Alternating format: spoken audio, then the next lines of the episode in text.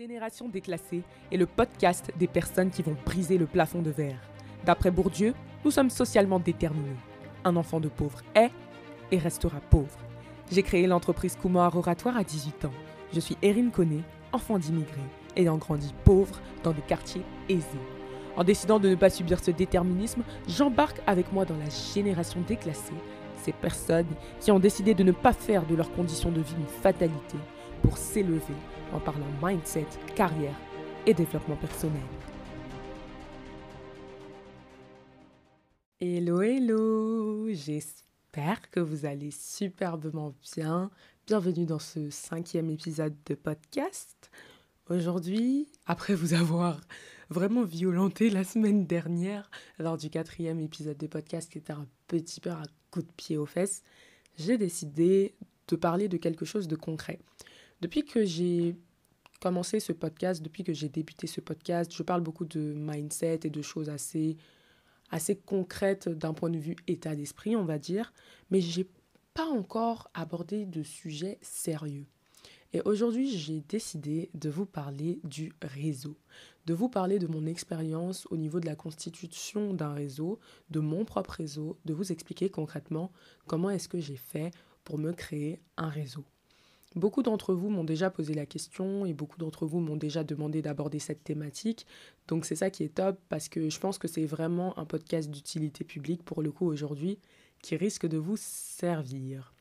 Je vous remercie pour vos retours semaine après semaine au niveau de l'épisode. Hein. J'essaye toujours de m'améliorer sur le son ou autre. On m'a demandé de parler un peu plus fort, donc là j'espère que le, le son vous conviendra un peu mieux. Et sans plus attendre, ben, je vous laisse écouter ce que j'ai à vous dire. Alors je vais commencer par vous actualiser sur ma situation. Il faut savoir que moi, je n'ai jamais eu de réseau. Voilà, j'ai jamais réellement pu compter sur une personne que je connaissais, une personne de mon entourage, un ami de la famille ou quoi que ce soit, pour pouvoir me lancer dans mes projets professionnels parce que toutes les personnes que je connais sont dans des domaines qui, moi, ne sont pas ceux qui m'intéressent. Parce que le but d'un réseau, en fait, c'est d'avoir un réseau dans le domaine où nous, on a envie de travailler, ou bien en tout cas qui nous intéresse de manière générale. Et donc parfois, au sein de sa famille, on peut avoir un réseau dans un domaine, je dis n'importe quoi, avoir un réseau d'avocats, et pourtant, bah, nous, on veut devenir ingénieur, du coup, bah, c'est cool, il y a plein d'avocats autour de nous dans la famille et tout. Ils pourraient nous aider à devenir avocats, ils pourraient nous permettre d'avoir des stages dans le milieu de, du juridique, tout simplement. Mais nous, on veut être ingénieur, du coup, bah, ça ne sert à rien. OK? Et donc, euh, moi, dans mon cas personnel, j'ai toujours voulu être journaliste, vraiment. Pendant longtemps, c'était mon objectif, sauf que j'avais pas du tout de réseau dans les médias.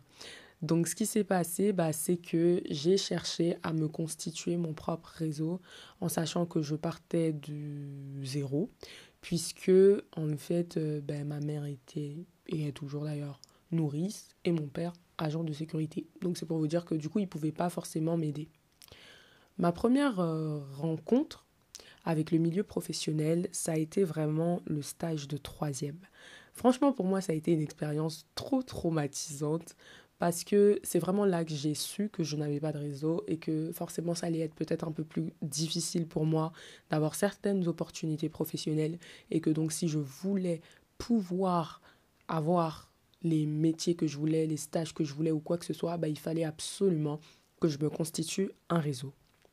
Alors pour ceux qui vivent en France, vous savez, en troisième, on doit faire une semaine de stage en entreprise dans le cadre des épreuves du brevet et à la suite de ça, on fait un oral en fin d'année.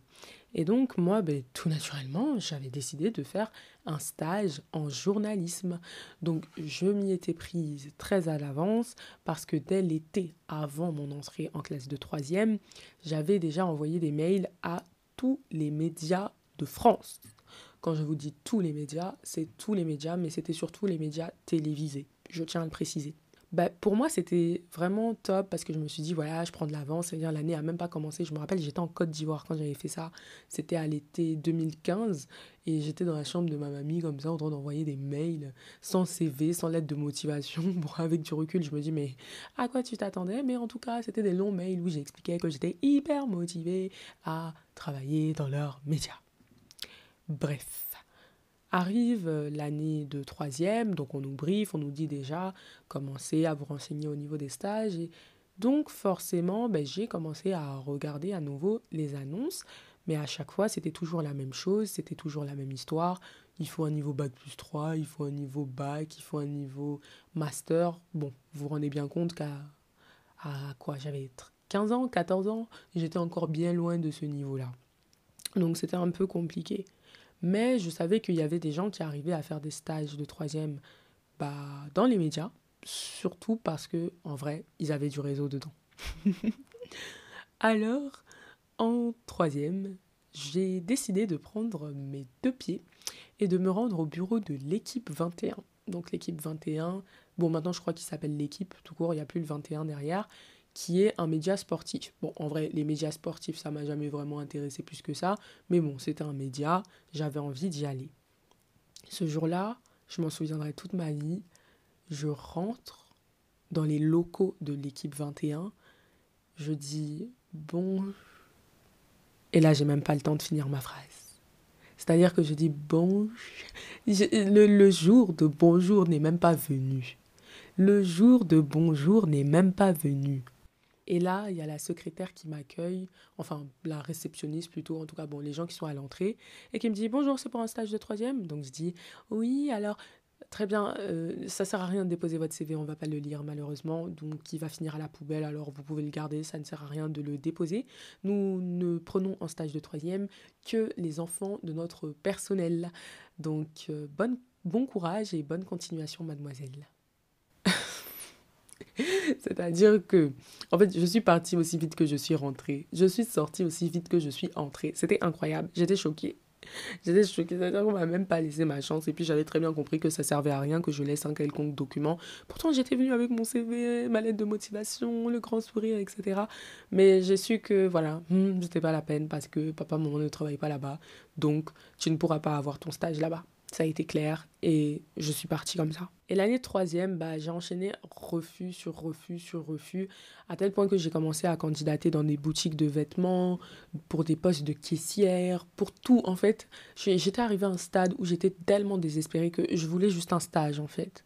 Et même si c'était pour faire des ménages, j'allais faire des ménages, mais je voulais un stage parce que on était arrivé à une période de l'année où tout le monde avait trouvé son stage, sauf moi et une personne de ma classe. Et donc ça devenait quand même assez critique. Et pour rappeler le contexte, moi j'ai toujours grandi dans des quartiers bourgeois, dans des milieux assez bourgeois. Donc c'est pour vous dire que la plupart des gens de ma classe, pour eux, ça a été une simple formalité que d'obtenir un stage de troisième parce que ils ont joué sur le réseau des parents, du frère, de la sœur, de la tante, du cousin, de la cousine, de la voisine, etc. Sauf que moi, bien que je sois dans les écoles de ces personnes-là, bien que je grandisse, que j'ai grandi, que j'ai vécu avec ces personnes-là à l'école et dans les mêmes quartiers et autres, bah, j'avais pas leur réseau malgré tout. Donc ça restait assez compliqué et même mes amis pouvaient pas forcément m'aider parce que même aller au travail de leurs parents et tout ce qui s'ensuit, donc c'était vraiment très très compliqué. Suite à ça, j'ai commencé à me renseigner auprès du collège et ils m'ont expliqué, ils nous ont expliqué à nous qui n'avions toujours pas trouvé de stage quelques temps avant la deadline que en fait, eh ben, si on ne trouvait pas de stage, on allait faire notre stage à la cantine de l'école, c'est-à-dire qu'on allait servir nos camarades. Alors, j'ai aucun problème avec le métier de cantinière, j'ai aucun problème avec euh, le fait de faire un stage en cantine, mais c'est assez dégradant de servir ses amis. Je l'aurais fait, hein, je l'aurais fait, mais vous vous rendez compte, enfin, au, au collège, il y a cette histoire d'ego, il y a cette histoire de, voilà, tu vois, il y a, y a, des gens, moi, dans ma classe qui ont fait des stages euh, chez Le Monde, t'en as qui ont fait des stages chez France 2, t'en as qui ont fait des stages dans des boîtes, mais incroyables, etc. Et quand toi, tu te dis que non seulement t'es une des seules noires de ta classe, donc déjà le cliché que la, la fille qui trouve pas de stage et tout, mais en plus de ça, tu vas faire ton stage à la cantine? Ah non, c'était trop, là. C'était trop. Et donc, euh, moi, je me rappelle, ma mère était paniquée. Tous les jours, elle priait, priait. Je me rappelle que mon père, il avait essayé tant bien que mal aussi de demander autour de lui si on pouvait pas m'aider et tout. Mais genre, vraiment, c'était la hesse. C'était la hesse stagiaire. du coup, bah, j'étais désespérée, mais bon, j'y enfin en fait non j'y croyais même pas mais je me disais bah c'est pas grave je vais faire mon stage à la cantine et puis et puis voilà quoi ça va pas me tuer Et en fait, un soir, je crois que c'était à deux jours de la date limite pour déposer en fait ces dossiers de stage, il y a tout simplement un monsieur qui, qui tombe sur mon chemin comme un ange gardien. Il faut savoir que moi, j'ai toujours été très engagée dans ma vie scolaire, que ce soit en tant que déléguée ou autre.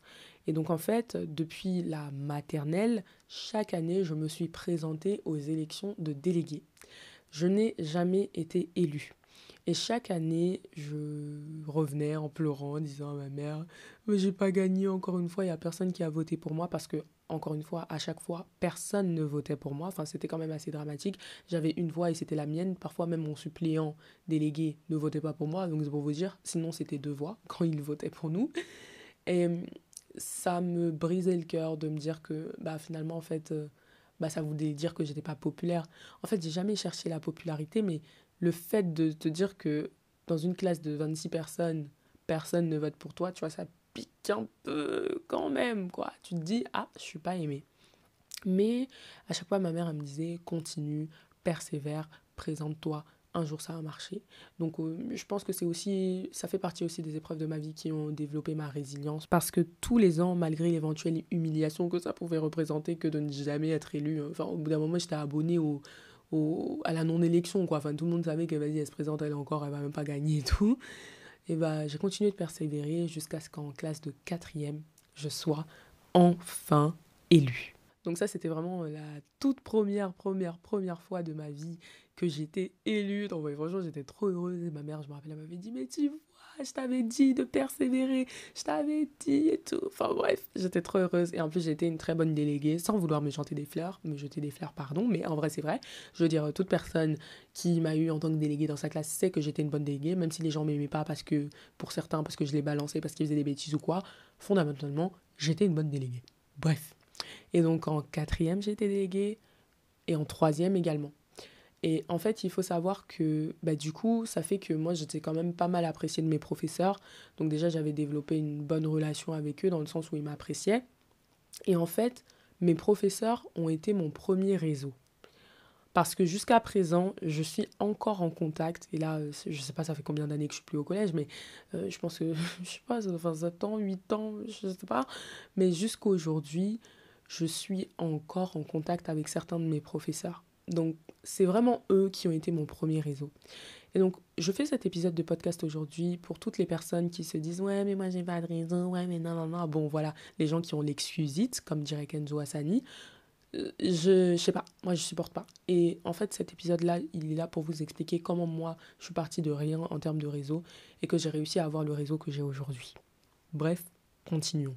Donc, je vous l'ai dit, j'étais déléguée de ma classe. Mais donc en quatrième et également en troisième, j'étais aussi déléguée des délégués, c'est-à-dire que j'étais représentante des délégués. En fait, j'avais été élue déléguée par tous les délégués de mon collège, donc c'est-à-dire les délégués de toutes les classes de 6e, 5e, 4e et 3e. Donc ça fait que je représentais littéralement mon collège avec une deuxième personne. Et donc ça, j'ai été élue comme ça en quatrième et en troisième. Je faisais donc les conseils d'administration du collège et également les conseils de discipline. Donc, euh, sorry à toutes les gens que j'ai virés. voilà, j'ai contribué au fait que vous fassiez exclure parce que j'ai toujours voté pour les exclusions. Bref, petit aparté. Euh, en tout cas, en tout cas, du coup, je me rappelle de ce jour-là, en troisième, je crois que c'était en hiver, il faisait froid. On restait jusqu'à 20h au collège parce qu'on faisait les conseils d'administration. Donc, euh, c'était des sacrifices. Hein. Pendant que les gens, là, ils rentraient à la maison, nous, on faisait les conseils d'administration au niveau pour parler du budget du collège, des projets du collège. Enfin, bref, c'était que de l'administratif. Et euh, ce soir-là, il y avait l'adjoint au maire de ma ville. Et en fait, euh, bon, il venait pas souvent au conseil d'administration parce que c'est quelqu'un qui est très occupé. Mais une fois, Enfin, cette fois-ci, il était venu et je me rappelle qu'une fois auparavant, il était venu et il m'avait remarqué parce que j'avais proposé un projet assez intéressant qui, qui avait retenu son attention, de court métrage, enfin bref.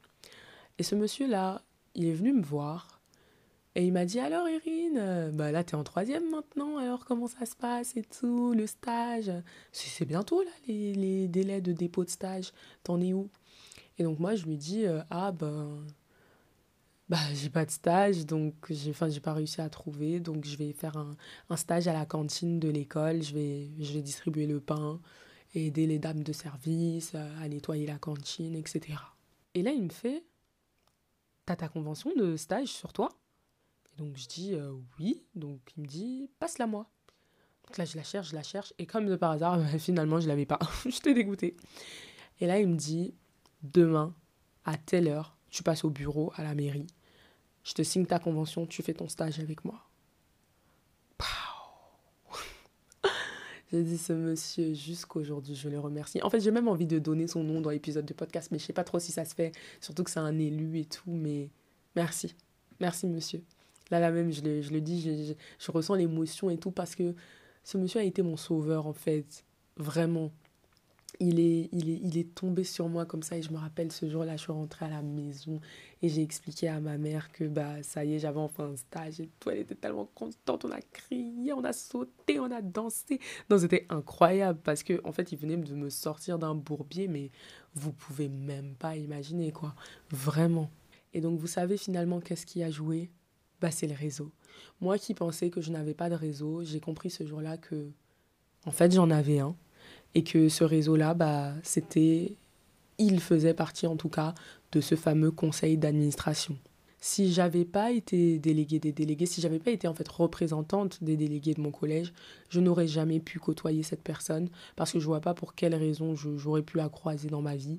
J'aurais pas pu avoir cette opportunité-là. Et voilà. Donc pour moi déjà la base pour se créer un réseau, c'est de sortir de sa zone de confort, c'est de faire des choses inattendues, c'est de faire des choses inhabituelles. Donc en étant déléguée, bah, ça m'a ouvert euh, ce réseau-là déjà en interne, au niveau euh, du collège, au niveau du lycée, parce qu'après j'ai été déléguée en troisième, en seconde, en terminale, en, première, en deuxième année de fac, puisqu'en première année on n'avait pas fait de délégué.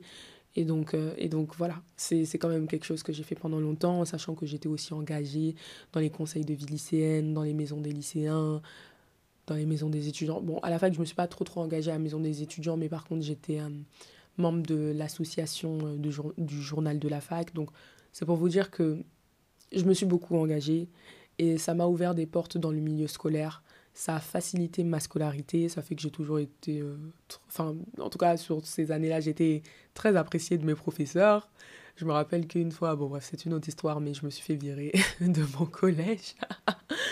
enfin pour euh, enfin exclu euh, pour un petit temps là parce que j'avais fait une très très grosse bêtise mais en fait comme les profs m'aimaient bien et que même le proviseur m'aimait bien, il m'avait fait des faveurs. Donc moi, mon exclusion, elle était trop bien parce que j'avais mangé des gâteaux, on m'avait donné à manger, à boire. Enfin bon, bref, genre une exclusion de luxe parce que c'était moi et parce que finalement, bah, j'avais réussi à créer un réseau en interne au sein du collège, au sein du lycée après, par la suite. Et, et voilà. Donc ce stage que j'ai effectué à la mairie, il faut savoir que après l'avoir terminé et jusqu'aujourd'hui, j'ai continué d'aller à peu près tous les trois mois rendre visite à ces personnes-là. Donc ça m'a permis de créer du lien, d'entretenir le lien, etc. Parce que ben, finalement, ça a fait qu'ils m'ont jamais oublié et que même jusqu'à présent, ils m'oublient pas. Là, la dernière fois que je suis passée, c'était avant que je parte en vacances en Côte d'Ivoire. Donc là, il faut que je retourne, même parce que ça fait un bon bout de temps que je ne suis pas allée les voir. Et pour vous dire à quel point mon, ce réseau-là a été puissant, c'est que hier, j'ai reçu un message de ma prof au lycée, de ma prof d'SES, quand j'étais en première et en terminale, qui m'a dit, bon Erin, il y a un forum des anciens étudiants, des anciens élèves, des anciens lycéens. Est-ce que tu peux venir? Donc c'est pour vous dire que j'ai vraiment gardé un lien avec ces personnes-là. Et ça, c'est grâce à mon engagement. Bon, c'était une très longue introduction.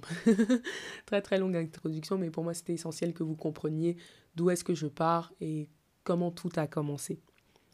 Et en fait, petit à petit, j'ai élargi mon réseau en dehors de l'école et en dehors de tout ça, en commençant par YouTube.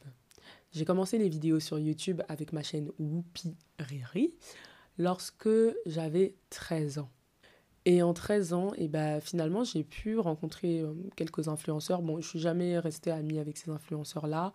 Maintenant, la seule personne que j'ai rencontrée sur YouTube et qui est restée dans mon cercle aujourd'hui, c'est Zia. Zia que vous connaissez tous, qui s'appelle aujourd'hui euh, Zia Star sur les réseaux sociaux, parce que Zia faisait des vidéos à l'époque et moi aussi, et il aimait mes vidéos et c'est comme ça qu'on s'est connus.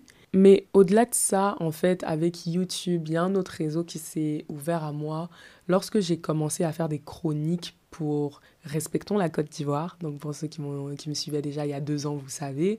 Donc j'ai commencé à faire des chroniques sur la chaîne YouTube de Respectons la Côte d'Ivoire, qui était un média ivoirien géré par Eli Abli. Donc Eli était venu me contacter, je ne le connaissais pas du tout, c'était un Ivoirien qui vit en Côte d'Ivoire. Il m'a expliqué son projet, il m'a dit qu'il avait besoin de quelqu'un pour faire des vidéos sur la chaîne YouTube en sachant que lui déjà il gérait euh, le média sur Instagram qui avait déjà commencé à être pas mal populaire. Franchement, respectons la Côte d'Ivoire, ça a été un truc de ouf, je trouve, euh, pour les jeunes entrepreneurs ambitieux. Et Eli a vraiment été précurseur de, quelque chose de, de fort. J'espère qu'il entendra cet épisode de podcast et qu'il se rendra compte de ce qu'il a créé.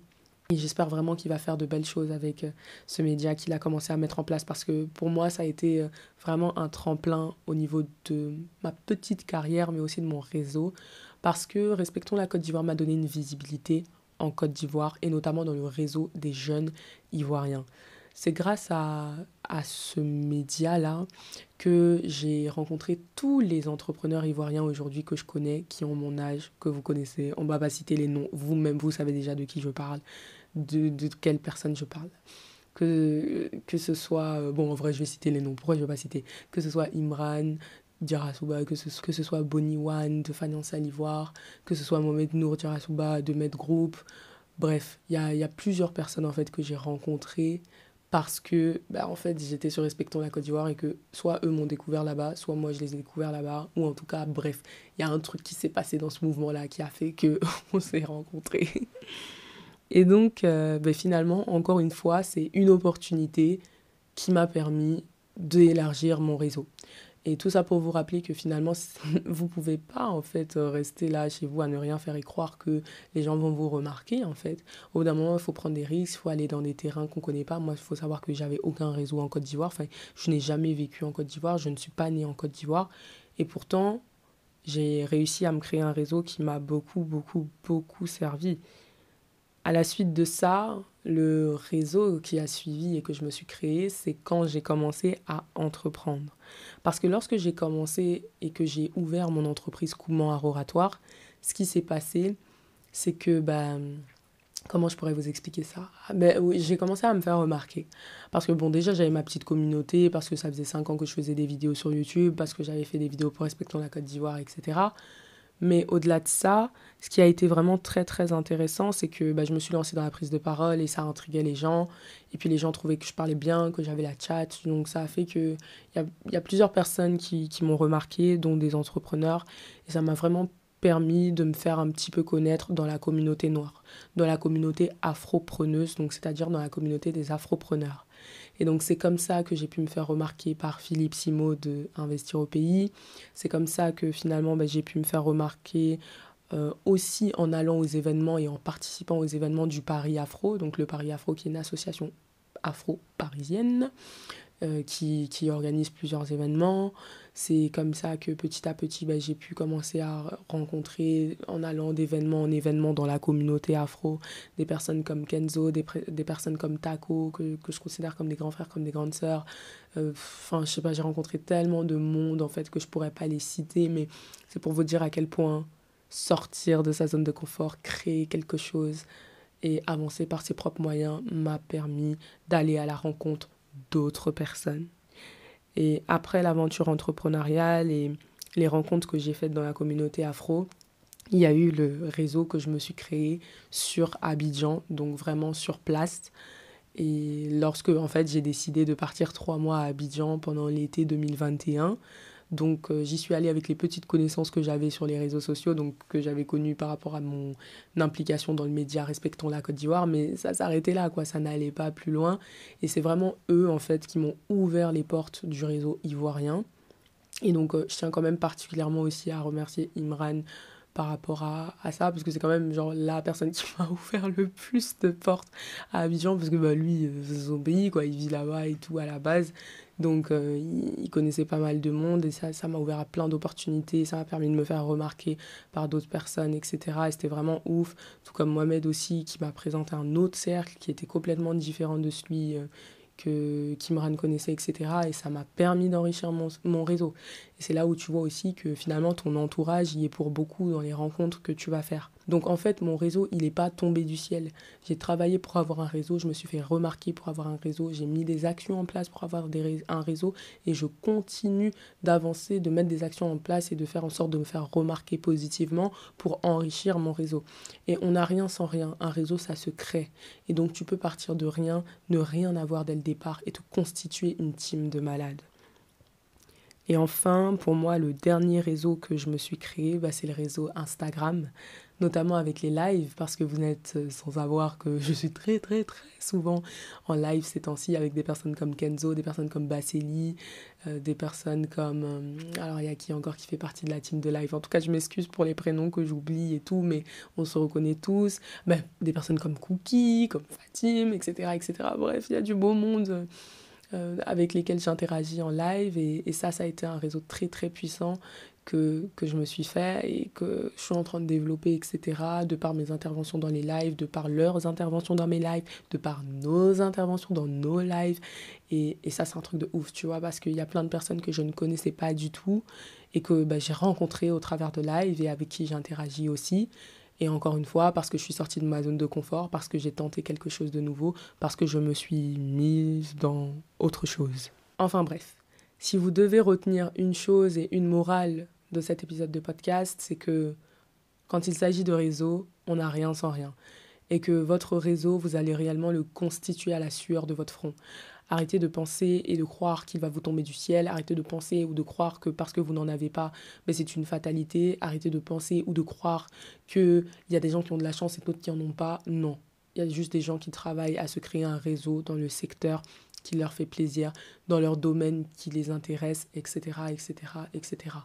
Et donc vraiment, si vous voulez vous créer un réseau, il faut que vous sortiez, que vous sortiez de votre zone de confort déjà, mais que vous alliez à la rencontre des gens que vous avez envie de fréquenter, que vous vous retrouviez dans les lieux où ces personnes se trouvent, que vous alliez aux événements dans lesquels, dans lesquels les personnes vont, que vous participiez aux masterclass, formations ou autres que ces personnes organisent. Enfin bref, vous devez être là où les cerveaux que vous voulez côtoyer se trouvent.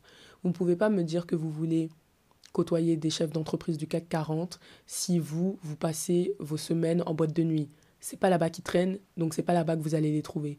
Vous pouvez pas me dire que vous, devez, vous voulez devenir le meilleur ingénieur du monde et en même temps ne côtoyer que des philosophes. Ça n'a aucun sens. Enfin, c'est pas comme ça que vous allez rencontrer les meilleurs ingénieurs du monde. Donc je prends des exemples un peu bateaux comme ça, mais pour vous faire comprendre qu'au bout d'un moment, ben, il va falloir vous bouger les fesses, quoi, parce qu'on n'a rien sans rien et qu'un réseau, ça se bâtit. Je vous remercie infiniment d'avoir suivi cet épisode de podcast. Pour le coup, ça a été très long, mais j'avais beaucoup de choses à vous dire. En tout cas, j'espère que ça vous aura plu. Comme d'habitude, je vous, attends en message privé pour débattre. Vraiment, c'est hyper important pour moi. Donc, filmez-vous en train d'épouser, d'épouser, d'écouter cet épisode de podcast pour que je vois si vous l'écoutez dans la voiture, si vous l'écoutez dans le train, si vous l'écoutez dans vos écouteurs, si vous l'écoutez je ne sais où et tout. J'adore voir vos stories quand vous m'identifiez en train d'écouter l'épisode de podcast. Euh, n'hésitez pas à donc venir interagir depuis mon compte Instagram @cone.erin et puis comme ça on débrief, on échange comme toutes les semaines, vous me donnez vos avis, vos feedbacks et ça me permet de m'améliorer et d'avancer aussi dans le monde du podcasting. En tout cas, sachez que je prends toutes vos remarques en compte et qu'elles me touchent profondément. Enfin, n'oubliez pas de réserver votre billet pour le déjeuner des déclassés en ligne, parce que le déjeuner des déclassés en présentiel, bah ça y est, il est sold out. Vous m'avez pris les 20 tickets, donc c'est trop bien. J'ai trop hâte de pouvoir vous rencontrer. Mais au niveau du déjeuner des déclassés en ligne, que j'ai décidé d'ouvrir pour toutes les personnes qui ne vivent pas forcément en France ou à Paris ou qui n'ont pas pu venir au déjeuner des déclassés en présentiel, eh bien, allez prendre votre place, allez prendre votre ticket. On va manger pendant un Zoom, networker, discuter. Et pour le coup, c'est l'occasion parfaite pour vous faire du réseau Sortez, sortez, sortez et allez là où les personnes qui vous inspirent se trouvent. Si vous trouvez que je suis inspirante, si vous m'aimez, si vous m'appréciez, si vous aimez mon contenu, si vous aimez mon travail, mais venez à mes événements. C'est le meilleur moyen de pouvoir me rencontrer et de changer avec moi. Et qui sait, il y a des relations que j'ai créées juste avec des personnes qui en soi à la base étaient des abonnés ou quoi, mais qui sont venus à, mes événements ou autres et qui m'ont réellement touché. Donc euh, voilà, et c'est comme ça avec n'importe quelle personne que vous pouvez apprécier. Je vous souhaite donc de passer une excellente semaine. J'espère que ce podcast aura pu vous enrichir. Je vous embrasse et je vous dis à lundi prochain, 7h du matin. Bye bye